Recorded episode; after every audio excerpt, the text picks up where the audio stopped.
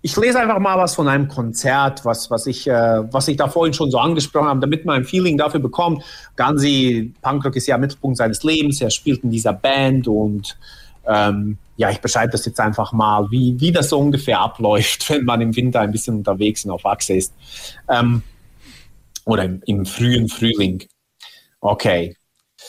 Ähm, März ist insofern ein ziemliches Arschloch von Monat weil er irgendwie halber zum Frühling zählt, seine Hauptaufgabe aber eher darin besteht, den Frühling hinauszuzögern.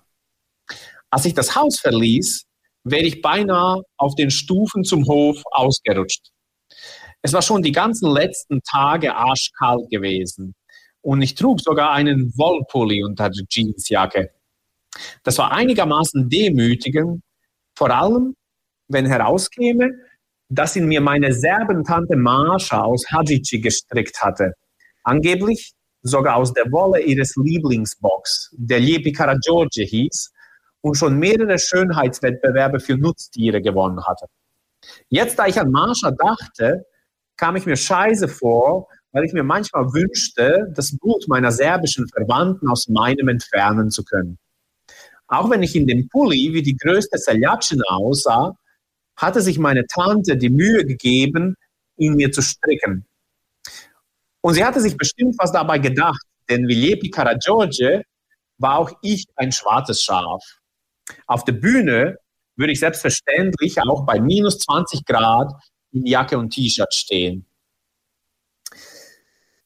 Da meine Vans völlig ausgelatscht waren, musste ich ein bisschen straxen, wenn die Katzenköpfe richtig glatt waren. Der Spaziergang war aber trotzdem schön. Unsere Straße folgte dem Kamm eines Hügels, von dem aus man direkt auf den Hauptbahnhof blickte.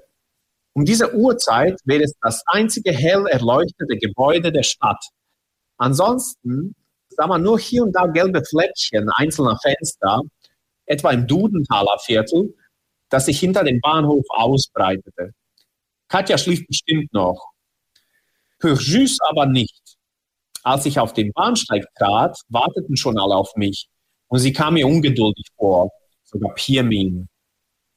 Etwa vier Stunden später, auf einer Autobahnraststätte vor Bayreuth, begegneten wir Cheerleaderinnen. Die meisten schlurften um einen Minibus herum, an dessen Seite Infinity Fusion Ilatissen stand. Einige saßen abseits auf der Lehne einer Bank und rauchten.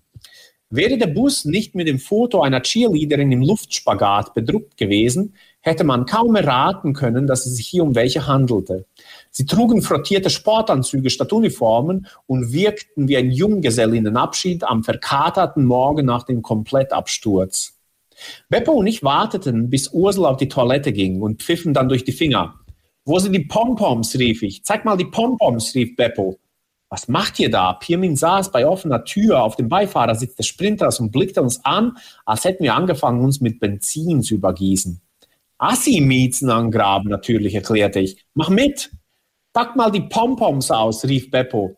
Eine der Cheerleaderinnen zeigte uns den Mittelfinger und brüllte heiser, Hals Maul, Tiger Lily, geh zurück in deine Schwulenbar. Es war ein ziemlicher Volltreffer. Beppo hatte sich vor ein paar Wochen mehrere Streifen von billigsten Leopardenfellimitat auf die Brust seiner Jeansjacke nähen lassen, angeblich als Hommage an Iggy Pops Raw Power Jacke.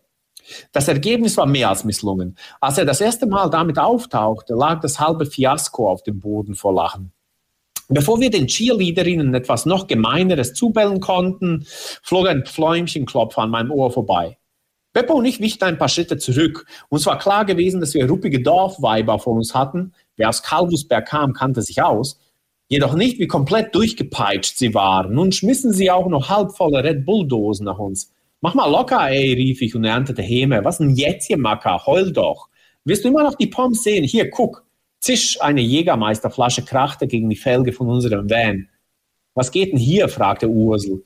Wir waren so vom Kriegstanz des Frotte-Stamms gebannt gewesen, dass wir sie nicht hatten kommen sehen. Diese Trottel da haben uns angegeiert. Die zwei da, ja, die Tigerente und die Hasenscharte. Okay, sagte Ursel und setzte sich ans Steuer.